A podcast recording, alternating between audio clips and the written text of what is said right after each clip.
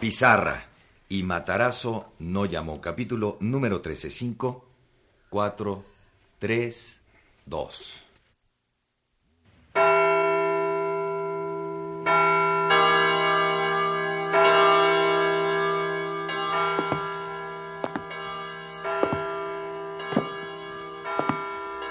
Y Matarazo no llamó.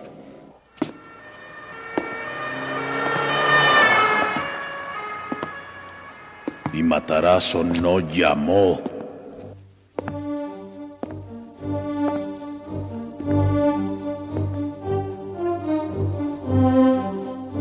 Radio Educación presenta Y Matarazo no llamó.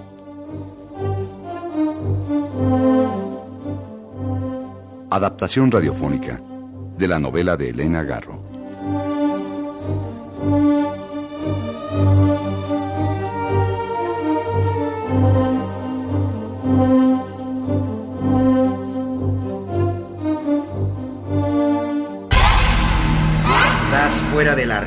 ¿Qué es lo que pasa contigo, Eugenio Yáñez?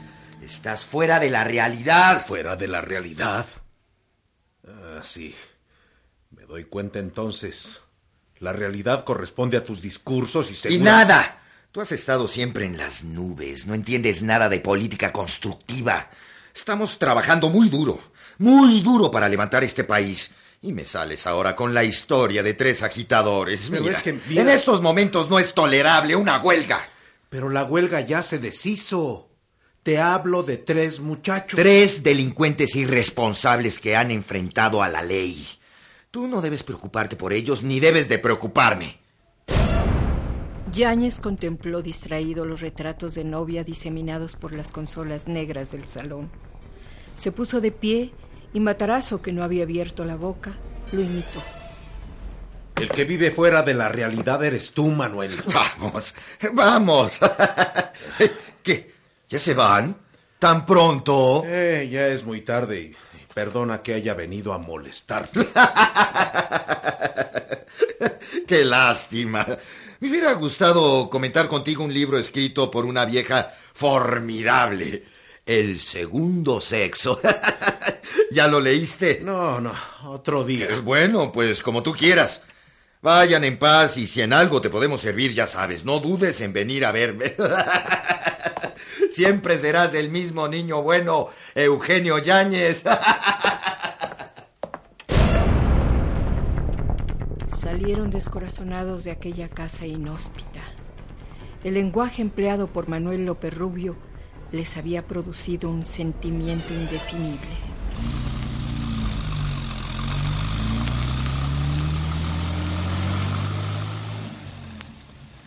No sé si se trata de un cínico, de un imbécil o simplemente de un oportunista. Nos hizo sentirnos como unos impertinentes, como unos idiotas al dirigirnos a él. Un alto funcionario del gobierno que persiguió a la huelga y a los huelguistas. No sé por qué se me ocurrió venir a pedirle ayuda a Manuel. Creí que era más comprensivo. Como presume de cordial, creo que subió muy deprisa. Está eufórico. Oiga, Matarazo, ¿no le dio la impresión de un caníbal alegre? Aunque hubo un momento en que me pareció amenazador. No me pareció gente de fiar. Es muy capaz de llamar a la policía y decir que andamos investigando lo que ha hecho el gobierno. No se va uno tan arriba nada más porque sí. Hay que hacer méritos, compañero. ¿No le parece? Eh, tiene usted razón, compañero. Corrieron por la ciudad resbaladiza por la lluvia. Ambos iban disgustados. Estoy iracundo, iracundo. No es posible tanta injusticia. No es tolerable que en nombre de la revolución Manuel haya acumulado tanta riqueza, tanto poder y que se niegue a ayudar a tres infelices. Lo peor es que se dice de izquierda. Eso es justamente lo que yo no comprendo. Mire, compañero, me quiebro la cabeza pensándolo y sigo sin entenderlo. La única razón que hallo es que es un oportunista de lo peor. ¿Y ahora qué hacemos, Matarazo? Pues no sé, eh, no sé, señor Yáñez. Tal vez buscar otro compañero. Eh, creo que sí. Sería lo mejor. Pero ¿a quién? ¿A quién? Ah, ya sé. A Eulalio. Ese hombrecillo que me presentaron la noche en que acompañé a Tito y a Pedro a la casita de la calzada del Chabacano. Mm, tiene usted razón. ¿Y tiene usted su dirección? Mm, no, su dirección no la tengo, pero creo que puedo regresar hasta donde vive. Es lejos, allá por Iztapalapa. Aquella noche lo dejé hasta la esquina de su casa. Bueno, pues entonces vamos para allá, señor Yáñez. Eulalio me dio la impresión de ser líder de este movimiento. Así es que él podría darnos una orientación del paradero de los muchachos. Encaminaron el automóvil hacia su lejano destino. Matarazo no dijo una sola palabra en el trayecto. Parecía que ignoraba la existencia de Eulalio y observaba con atención el complicado camino que seguía el automóvil. Creo que este es el callejón. Sí, por fin lo encontramos. Uh, pero parece imposible avanzar más. Las llantas patinan en el lodo. No, es por demás. No puedo subir esta cuesta. Ya, ya, ya subió el carrito. Pero, uh, ahora viene una bajada muy pronunciada. No, no. De ahí no salimos cuando vengamos de regreso. ¿Qué tal si dejamos aquí el auto? ¿Y nos vamos a pie? Podemos dejar las luces encendidas para que nos alumbren el camino. Pero está lleno de lodo. Entonces, ¿qué hacemos? ¿Nos regresamos? Mm, no. No, no tiene caso haber venido hasta acá y regresarnos ahora. Vamos a intentarlo, compañero. No cierre con seguro por si tenemos que volver rápido. Además, está lloviendo muy fuerte. Vamos pues. Vamos.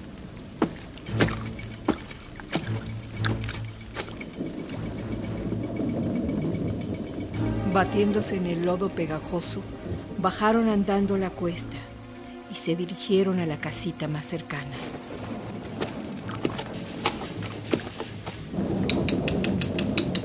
Buenas noches. Buenas noches. ¿Qué quieren a estas santas horas? Eh, la casa del joven Eulalio, ¿cuál es? Es la Casa Blanca. Ay, ¿por qué molestan a la gente de paz? Gracias, señora, gracias. ¿La Casa Blanca? Pues ha de ser aquella que está al fondo del callejón. Si no fuera porque dejamos encendidos los faros del carro, no veríamos nada. Esto está completamente oscuro.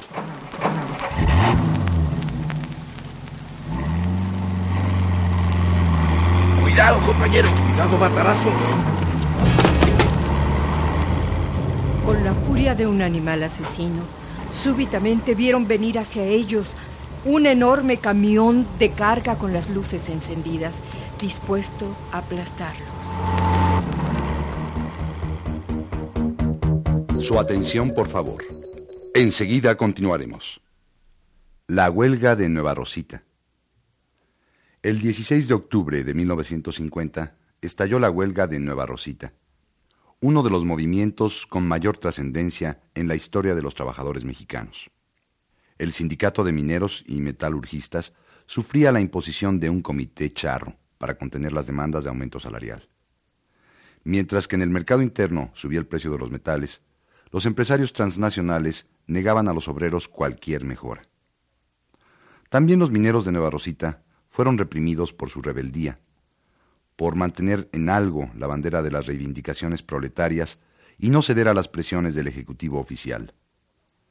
La Mexican Zinc Corporation, subsidiaria de la American Smelting Refining Company, ASARCO, desató una provocadora ofensiva mediante constantes violaciones al contrato de trabajo. Los mineros exigieron de inmediato el cese de la agresión, pero ante la protesta airada de los trabajadores, la empresa Yankee y el gobierno coludidos, se lanzaron a fondo a destruir la organización sindical. El ejército ocupó el local de la sección 14 y Nueva Rosita sintió la presencia de las tropas federales. En un ambiente tenso, rodeado de fuerzas militares, ante la amenaza de las ametralladoras que apuntaban al pueblo trabajador, el acuerdo terminante fue huelga. En estas condiciones, el 16 de octubre de 1950, a las 12 horas, los 4.500 mineros de Rosita y Cloete salieron de las minas para iniciar un movimiento huelguístico de gran trascendencia por la independencia sindical y en defensa del derecho de huelga. La empresa imperialista y el gobierno congelaron los fondos sindicales.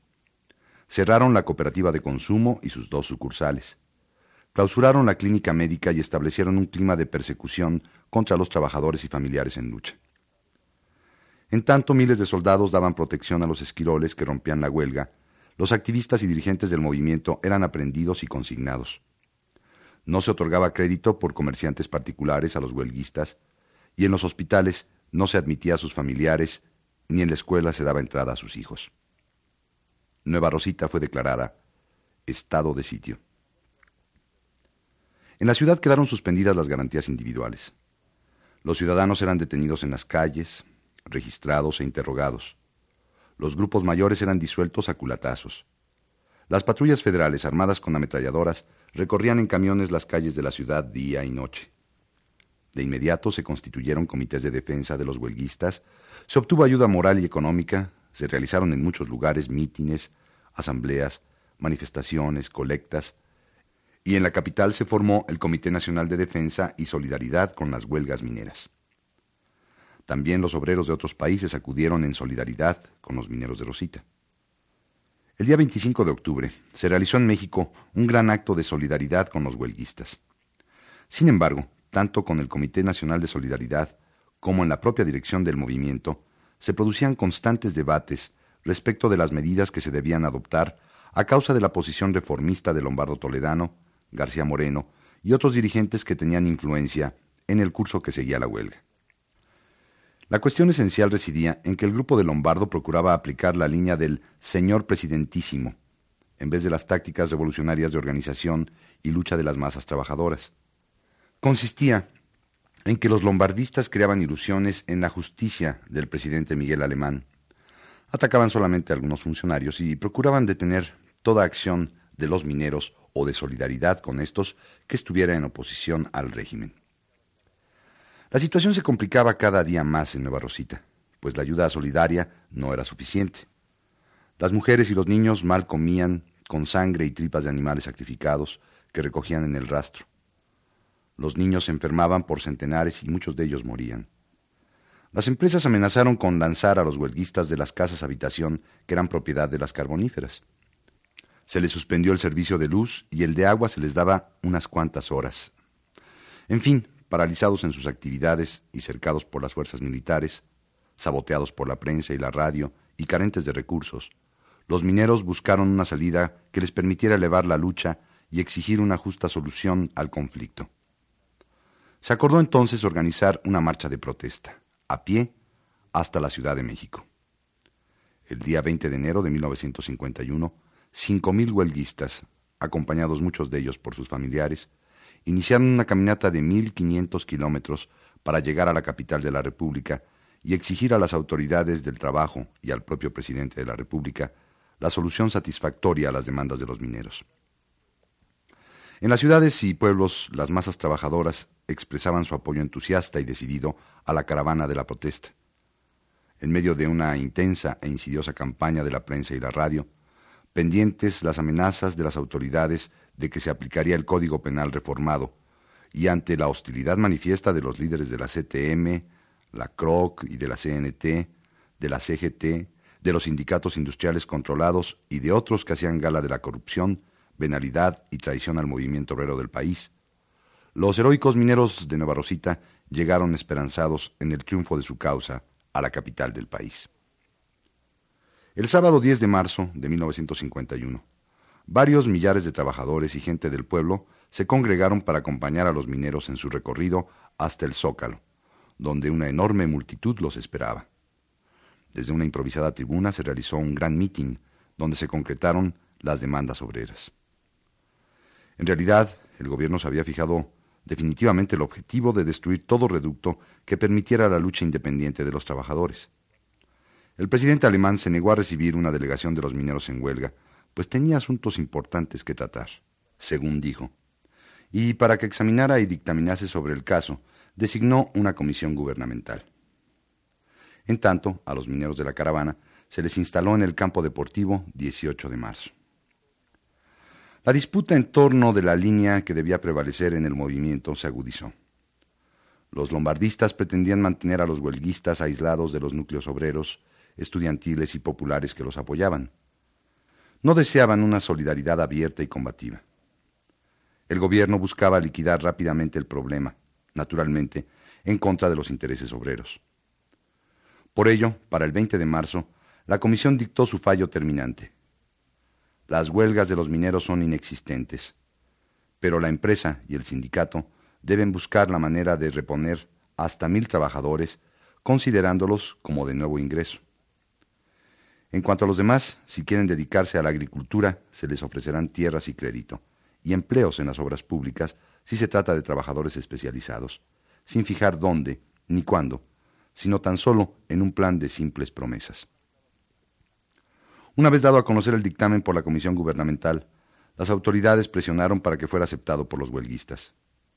El jefe de la policía del Departamento del Distrito Federal comunicó a los dirigentes de la caravana que a partir de ese momento los 5.000 huelguistas tenían prohibido abandonar el campo 18 de marzo. Este fue cercado por la policía y los mineros consideraron que había sido convertido en la cárcel Miguel Alemán. Los mineros deliberaban ampliamente y rechazaron indignados las conclusiones oficiales.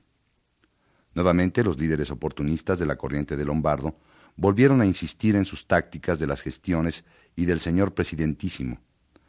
Pero el Comité Nacional de Solidaridad con las Huelgas Mineras, que era el principal baluarte de los elementos comunistas y revolucionarios, preparó un gran mitin de protesta en el Zócalo para el 10 de abril, con el objeto de exigir una justa solución a las demandas de los huelguistas.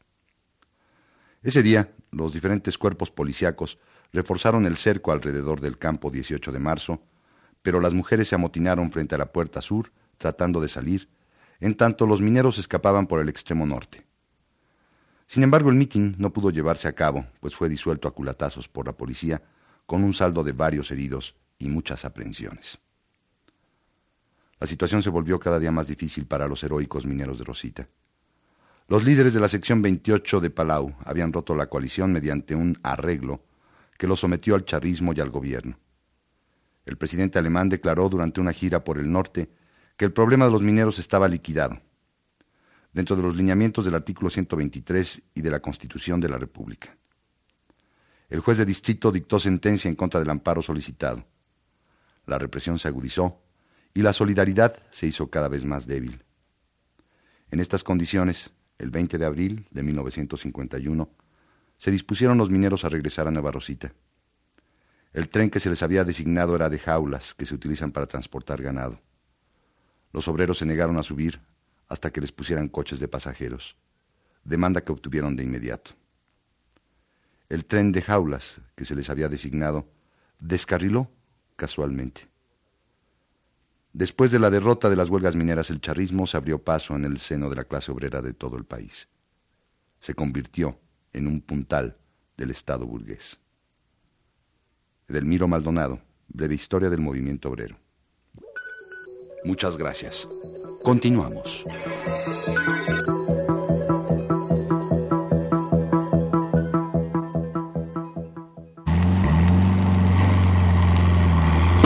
¡Cuidado, matarazo! Cuidado, señor Yáñez.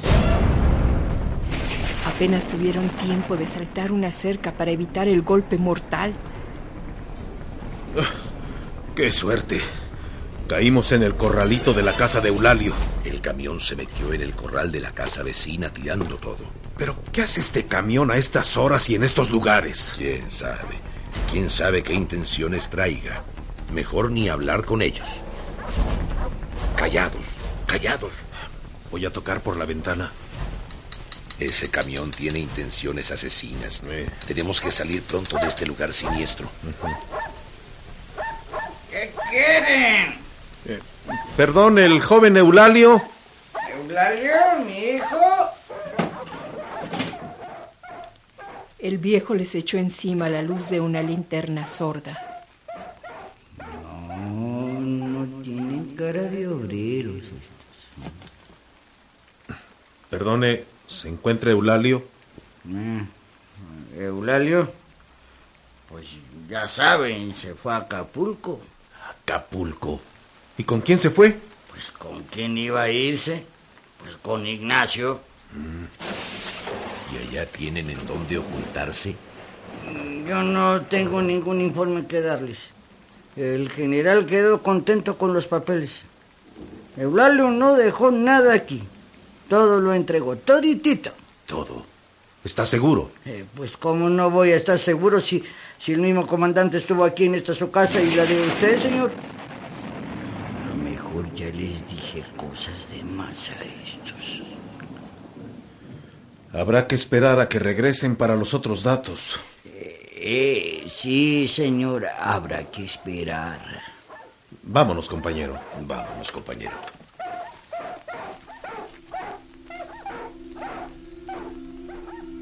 Estoy loco. Estoy loco por haberme metido en este lío de traidores. A ver si ahora no nos aplasta el camión del general.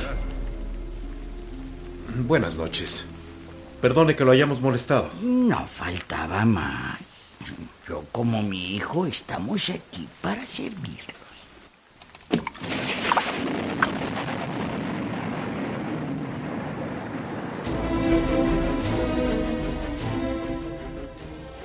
El camión continuaba quieto como una mole amenazadora. Atrás, el automóvil de Eugenio se veía muy extraño con los faros encendidos. Sus chorros de luz se repartían en una multitud de rayos brillantes y cegadores en medio de los torrentes de la lluvia. ¿Y ese camión? Es para matarnos. ¿Nos podrían matar ahora? Sí, cuando salgamos de este corralito. Fijamos indiferencia. Tal vez los del camión pensarían que conocemos al viejo. Subamos sin prisa. No estaremos a salvo hasta que nos encontremos en las calles céntricas.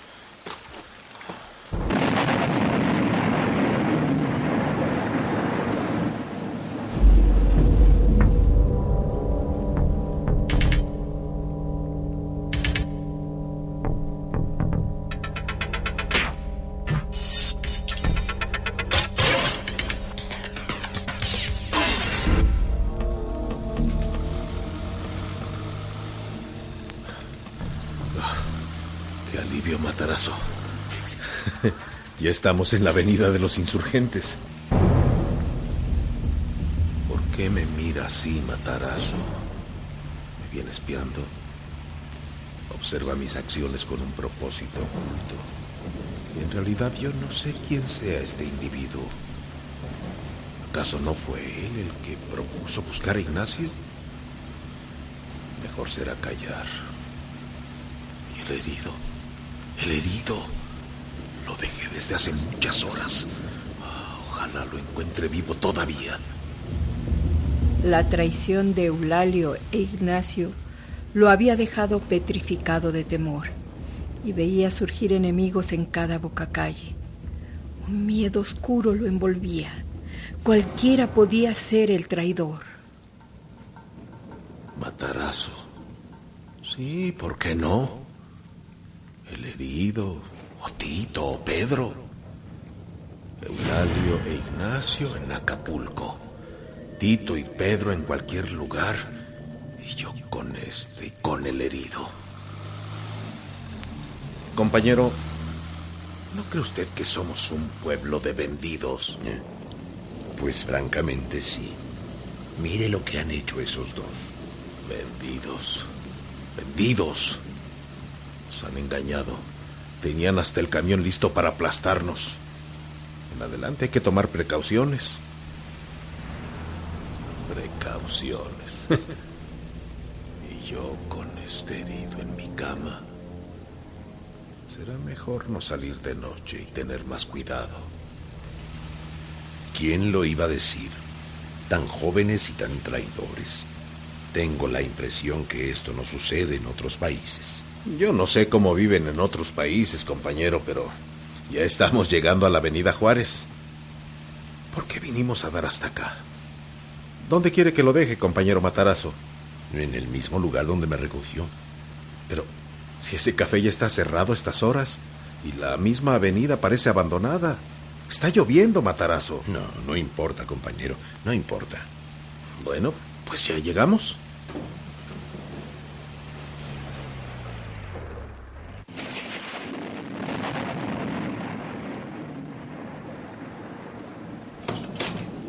Los dos traicionaron, los dos. Es increíble.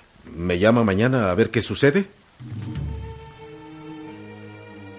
Sin la presencia de Matarazo, la soledad es insoportable en la compañía de aquel herido miserable. Por favor, no deje usted de llamarme mañana. Mañana es sábado. Sí, compañero, no faltaba más. Los llamo mañana a la misma hora. Buenas noches. Buenas noches, Matarazo. Eugenio Yáñez vio alejarse a Matarazo en medio de la lluvia, con las solapas de la chamarra levantadas para resguardarse un poco del agua. ¿Por qué no le pregunté en dónde vive? Siento como si Matarazo se fuera para siempre de mi vida.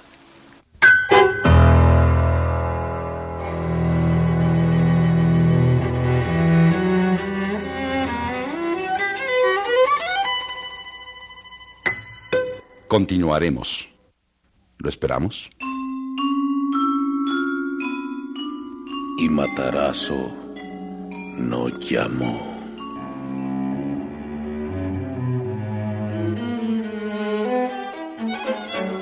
Adaptación radiofónica de la obra de Elena Garro. Actuación de Carlos Pichardo, Graciela Orozco y Federico Engels. También participaron en este programa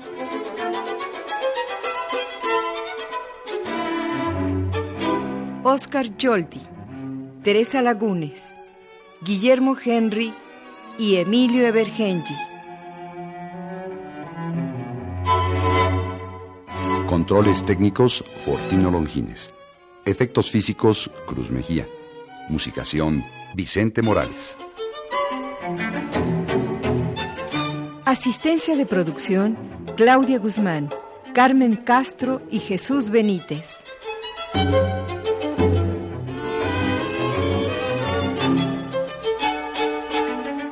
Esta es una producción de Radio Educación a cargo de Edmundo Cepeda.